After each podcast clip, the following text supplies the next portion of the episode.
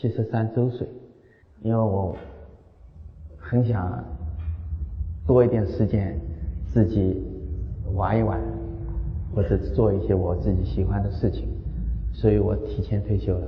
那么退休到现在已经十几年了，十几年当中，这个我的生活我自己正像你们看到的。我很满意，就是在家里休息，每天上午吃过早饭，我就到隔壁这个古林公园去放风筝。这个乐器叫古琴，但是在一百多年前，我们没有这个古琴这个名词，只有一个字“琴”，琴棋书画，这个就是琴。后来为了跟其他乐器的一些那个泛指的乐器的琴的区别，同时呢，又觉得这个乐器是最久远的，所以加了个“古”字，叫古琴。那么就是在中国的传统的音乐当中，这个古琴是最古老的，同时它也是留下了最多的遗产，因为古琴有自己的记谱方法，所以叫。能够把古代的音乐用谱子乐谱记下来，那么这个叫简字谱。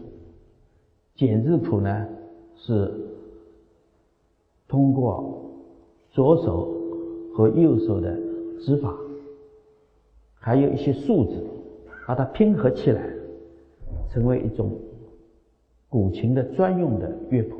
那么这种谱子是很明确的记录了。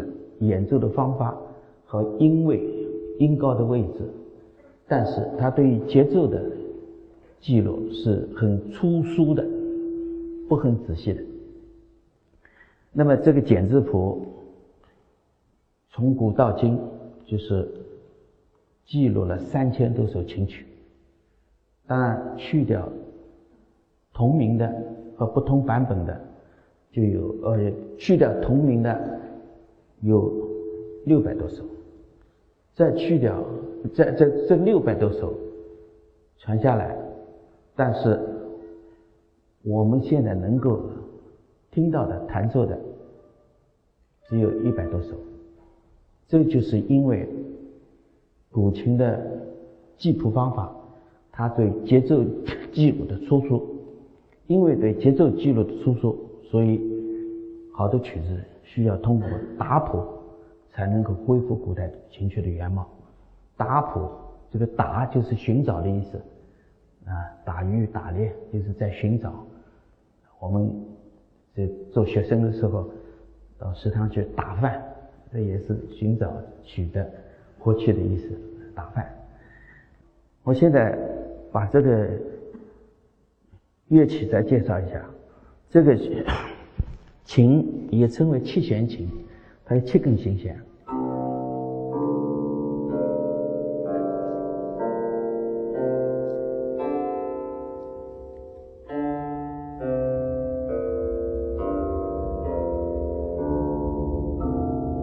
七根弦，那么它有三种音色。刚才的是空弦，我们称它散音，散。解散的散，还有泛音。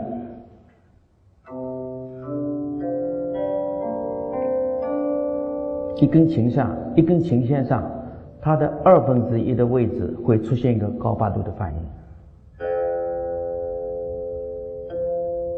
这是二分之一。三分之一的地方出现一个五度。三分之一，或者是乘三分之二的三分之一，四分之一出现一个再一个两个八度。这个琴上有十三个徽，徽从我的琴琴头这边数起，一、二、三、四、五、六、七，这是七徽在中间，八、九、十、十一、十二、十三。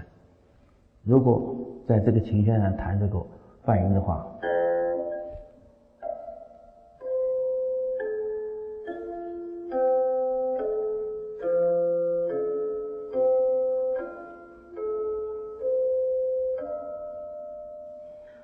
可以看到一个奇怪的现象，这两边是对称的，对称的音高是一样的。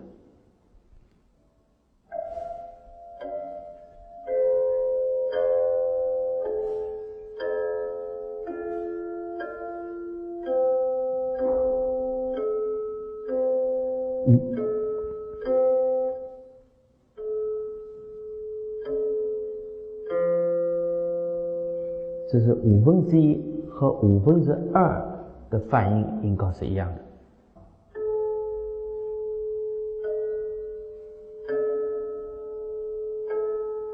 是音高是一样的。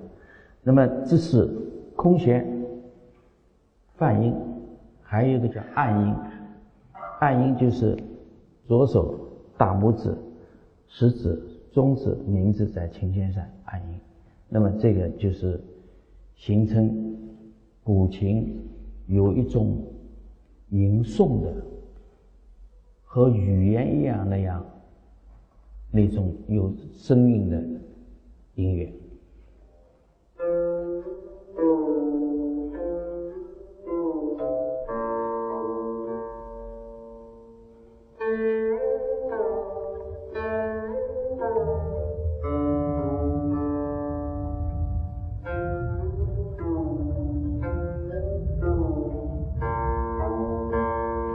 弹了一下以后，后面的手在上面的走动，它就是余韵。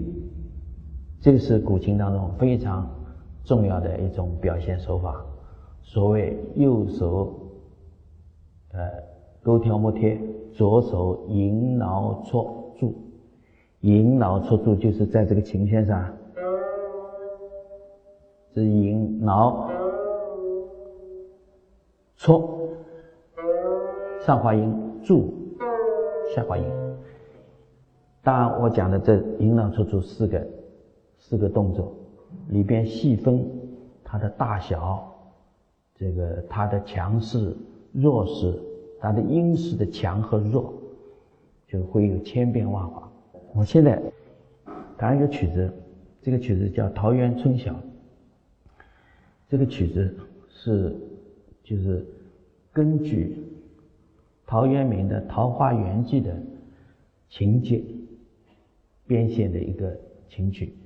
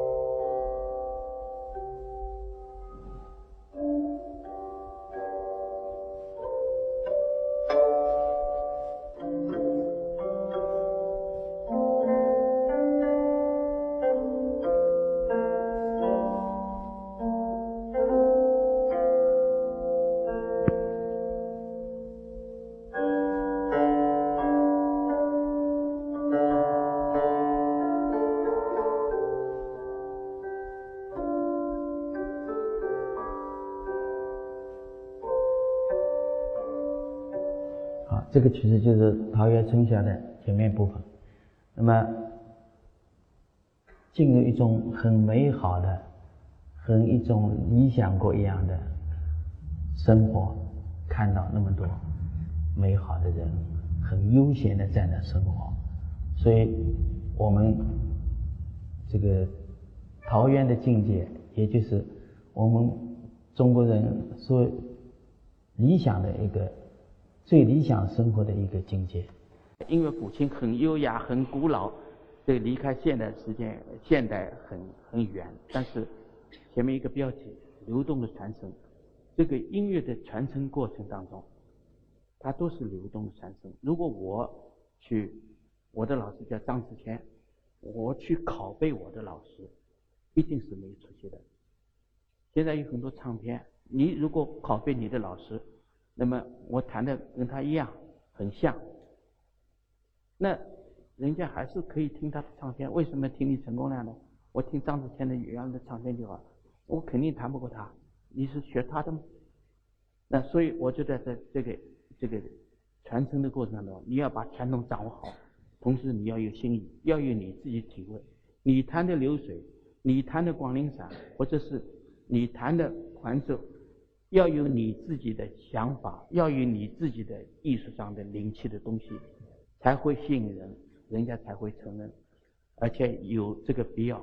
你没有这种传承，这个一成不变的传承，不是是出来的版本是一铺到底的一样的版本，你是重复它的，这个是这样的音乐，呃，是是没有出息的，呃，他也留不下。那也留不下来。在一九八六年的时候，有一个一个很重要的一个事件，给我起了一个很大的变化。一九八零年的时候，我得到一个德中友好协会的邀请，请我到德国去演出，啊，德国去演出。那个时候去开了十三场古琴独奏音乐会。那个时候的德国。是两个国家，是一个社会主义的东德和一个资本主义的西德，是资本主义的西德邀请我去的。那么去了以后，我第一次踏上这个国土，好像我觉得自己有一种很异样的感觉。哎呀，我现在进入资本主义社会了，资本社会。那么在那演出，让我感到。呃，非常大的启示，就是说，原来德国人从来没有见过古琴，他们对这个音乐会、对这个琴曲、对于古琴的音乐是那么喜欢、那么爱好、那么热烈啊，那么热情。呃，这是我完全没想到的。还有一个就是，就是在德国，我觉得艺术家。可以这样的很自由的，是来表达自己的音乐。跟他们讨论的过程当中，好像觉得艺术原来可以这么自由的思想，艺术家可以自由的思想，可以自由的创造，可以自由的创造。这是我也是原来没有这样的感觉。理论上讲，我是我们是允许自由思想的。但实际上，八六年的时候跟现在的情况还是很不一样的。那个时候，我这个年龄受党的教育，这个艺术要为政治服务，要为工农兵群众服务，这个是非常根深蒂固的。所以我去了以后，哦，我觉得还是，呃，艺术可以这样想，而且我可以以后可以有创造新的东西。我的演奏，我的思想一定要在原来的禁锢当中跳出来。后来有八九年，我又一次去去德国，呃，去德国演出。演出呢，那个时候演出呢，就是和同台演出的有一个荷兰的音乐家叫克里斯亨茨，他是一个长笛演奏家。那么他和另外一个加拿大的一个长笛演奏家巴尔洪。他们两个人的节目是很自由的。他这个舞台演出的时候，他有一个一个录音带，就是在一个音乐背景放放了以后，他们两个人就是开始吹。因为我们在二十一个城市演出，我发现他们每一个城市吹的曲目、吹的曲子旋律是不一样的，很自由的。后来我知道，哦，他是即兴演奏，完全没有一个谱子，即兴演奏对话，啊，我觉得很新鲜，非常吸引我。啊，原来曲音乐可以即兴演唱、即兴演奏、即兴演唱的。那么，在音乐会快结结束的时候，那个荷兰的演奏家。他说：“我很喜欢你的古琴，我第一次听到这样的音色。呃，同时你是非常好的一个音乐家，你愿意不愿意跟我到荷兰去，我们共同做一个唱片？”啊，我当时就答应了。荷兰的他的家是叫比尔托夫，是一个很小的城市，很小，也可以说是一个小镇。我们在录音棚里录，那么我也学着他做一些即兴的演奏，比如说我弹九狂。弹了九狂，开始弹几句以后，我就跳出去，根据九狂的节奏、音乐旋律，我做些即兴的发挥。后来普安州也也是这样做。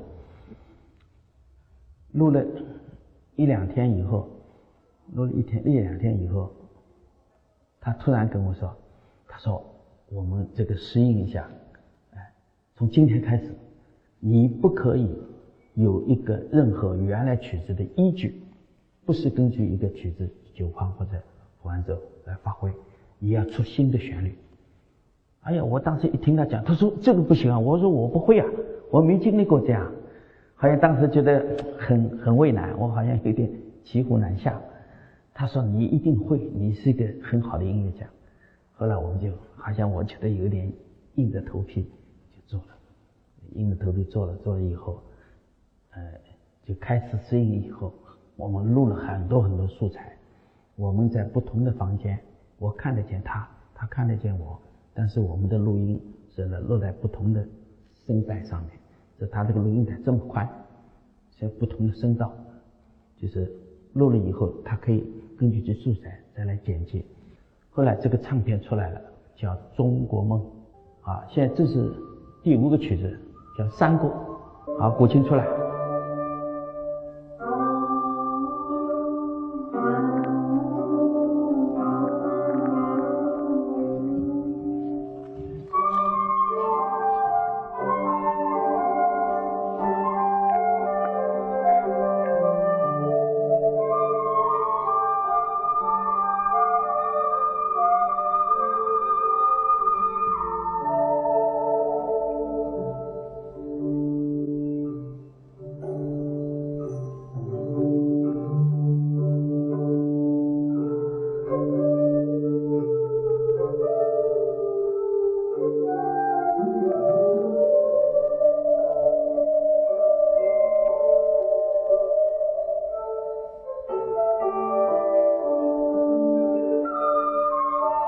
好像人很放松的在山谷里边看风景，在散步。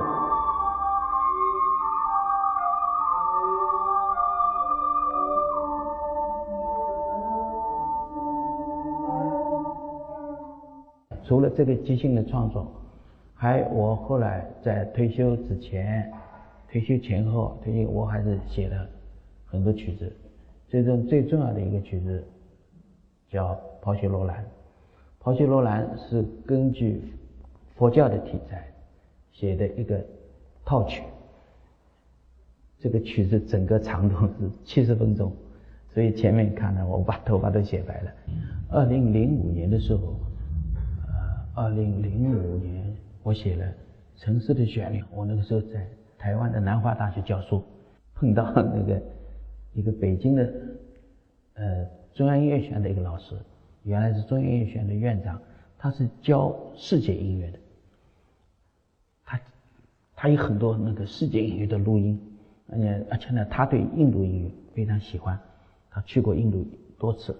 后来我听他的讲座，他也拷贝给我很多音乐，还有他们那个系主任，台湾南方大学音乐学系的系主任，他也拷给我很多印度音乐的呃资料。我就回来 不断的听，听听，简直听迷了。哎呀，这印度音乐实在太美了，太。丰富了，呃，它有很多旋律，嗯，新的旋律，有不同的节奏，嗯，不停的敲那个塔布拉鼓，嗯，那么它不跟中国音乐，中国中我们中国的音乐，就是喜欢根据一个曲牌变奏。老八板，滴滴答答叨，叨答叨，答叨叨，滴答滴滴答答叨。到古筝上弹就是，滴答滴叨答叨，滴答叨，就是这种变奏的，就是一个曲调，变奏很多。啊，当然这个变得也很好。啊，这种音乐的思维反映在我们的京剧里边，京剧演那么多戏，它就是西皮二黄，啊，西皮二黄，嗯。印度音乐不仅是它新的旋律多，它的韵也很讲究，也跟我们中国音乐戏曲一样，非常讲究，非常丰富。我非常喜欢，我就根据印度音乐的旋律，呃，我选了 选了一些旋律，我老听它，我后来综合一下，成为我的感受，我写了一个曲子叫《城市的旋律》。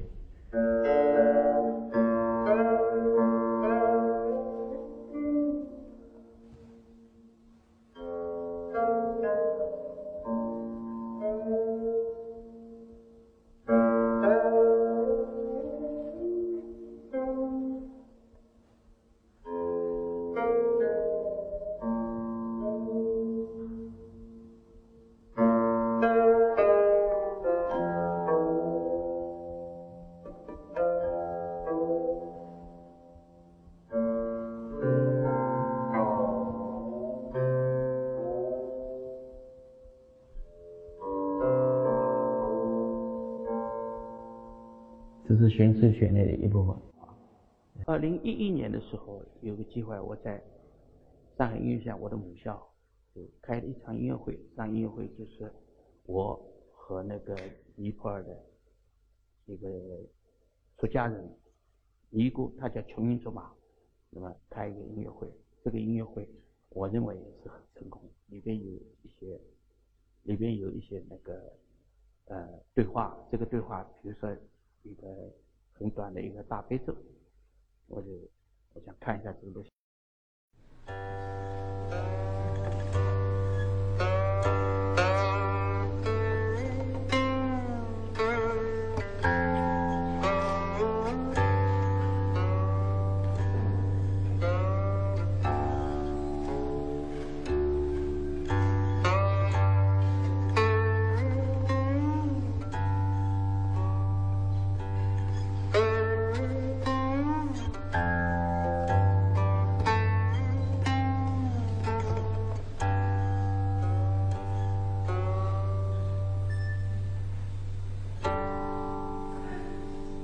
应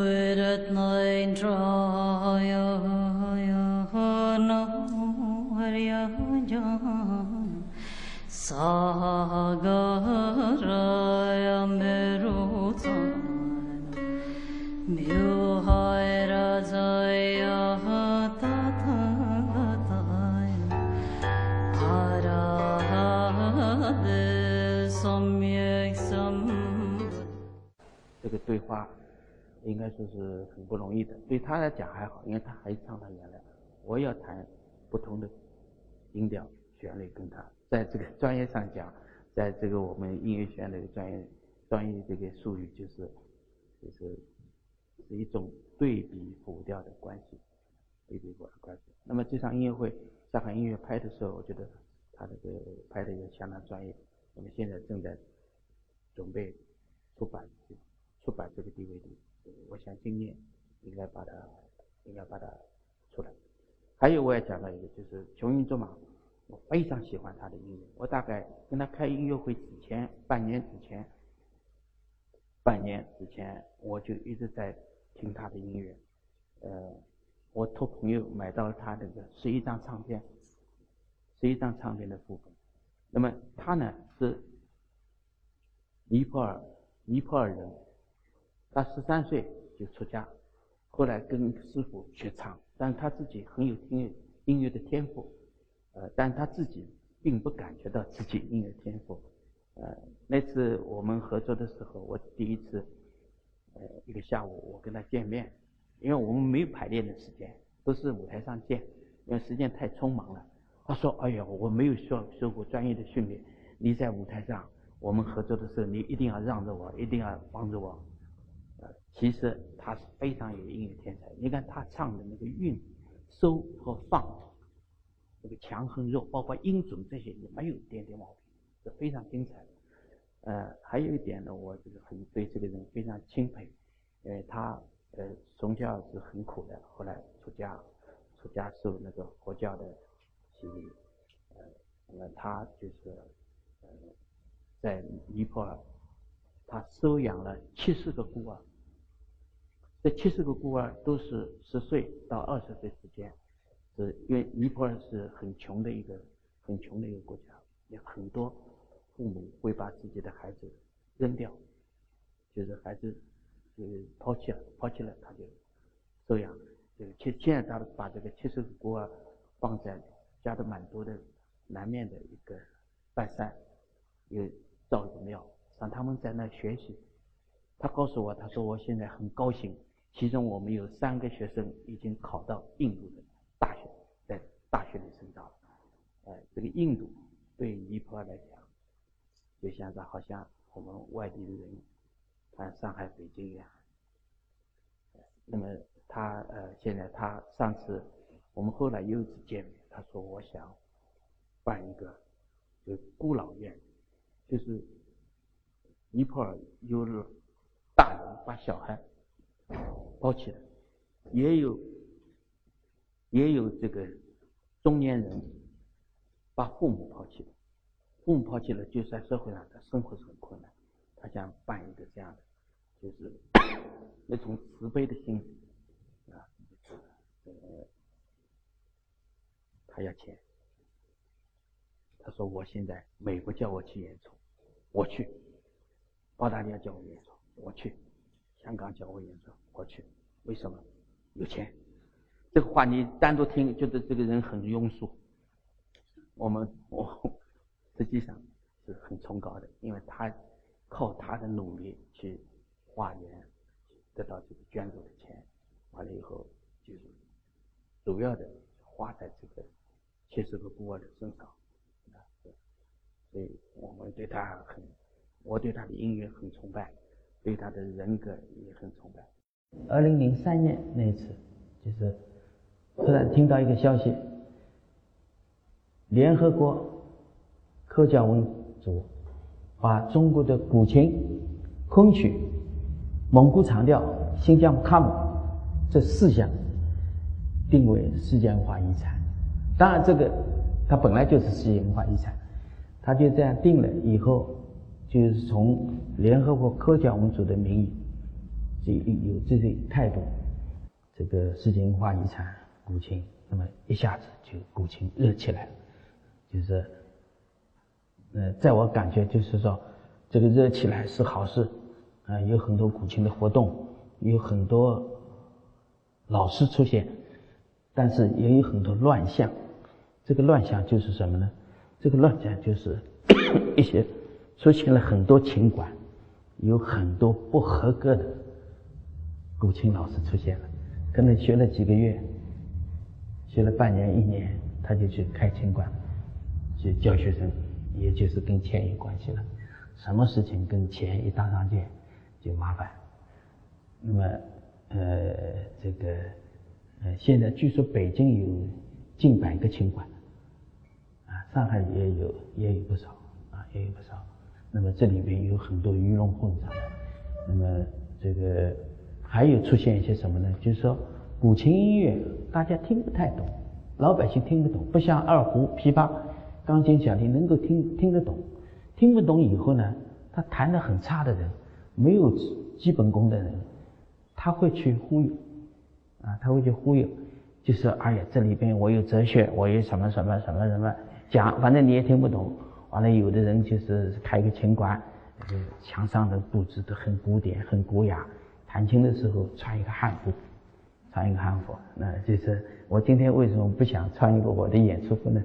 我觉得还是穿我平时生活生活当中的一个一个一个衣服，就是为了我这个，我不是来表演的，我是来讲这个事情的。那么，这个在国内现在这个情况，我觉得是这个乱象也很很严重的，就是在这个琴乐的这个发展继承当中，出现了一些你很难控制的一些局面。那么，学琴的人很多，学琴的人家长也听不懂古琴。这个大家也很难，很没有这个能力选择一个很好的老师，那么会会受经经常会受骗，啊，经常会骗，包括现在那个古琴制作也是这样，也会受骗，嗯，做这个琴，啊，我觉得还可以，你卖个一两千块、三四千块也可以，一下都都炒价格炒到好多万，甚至几十万，那甚至几十万，呃，有一些会一些曲子。学的时间也不是很长，多把自己炒作打扮成一种大师的样的人物，那么如果是这些大师人物，他的穿戴跟我走在一块的，跟我站在一起的话，我肯定是一个很很很寒酸的一个人。他们这个样子，这个有的有的是要留胡子，留的胡子穿上，那我是不喜欢的这样的一些你。真正的艺术家应该你有好的艺术拿出来，而不是靠外边的一些包装，那这个没有意思，而且也不长久。你最终人家还是看出来，就是所以说，呃，很多人呢就把这个古琴也说的天花乱坠，也说的很不得了，古琴很神圣，很怎么样？当然它是很神圣的，但是你呃未必能够理解。而且你把它弄成这个很神秘啊，很就是让人家搞不懂，这我觉得这个你是有点就是装神弄鬼啊。所以我以前还写过一篇文章，别这个文章的标题是别太把古琴当回事儿。就你我这个话不是贬低古琴，这古琴确实很了不起。但是你不要太把它当回事儿，它还是音乐艺术范畴里边的一个门类的一个一个东西，啊，它是首先它是个音乐艺术，你必须要用音乐艺术的手段，你要把曲子弹出来，弹好，用艺术的音乐艺术的表演手段把东西呈现出来，呈现出来的东西才能够体现。你那些深奥的哲学思想，啊，哲学理念，我想最后弹一个曲子，叫《归去来迟》。这个题材也是，呃，这个陶渊明这样的这个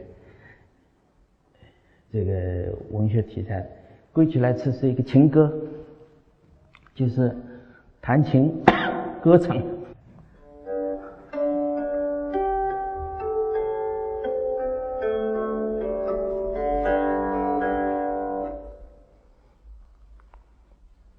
归去来兮，田园将芜胡不归？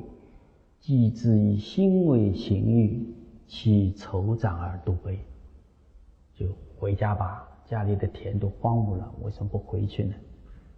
啊，就是我以心为行欲，我的心是自由的，但是我的行是不自由的，所以我心为行欲，我为我的心被行。做奴隶了，他所以，因 为因为当时陶渊明不愿意，他是不愿意，呃，得罪一个乡里小人，就是为五斗米折腰，不愿意为五斗米折腰，所以他弃官。那个时候好像查查他应该是三十来岁，就一个县令不当了，这这县县长不当了，就回家去种地。回去的时候非常开心，解放了。他解放了，非常开心，他就做了这个《归去来兮》。归去来兮，田园将芜胡不归？既知以心为行，其愁长而独飞，无之足见，自来者则可追，是你无惧为远，绝今时而作非，走遥遥的景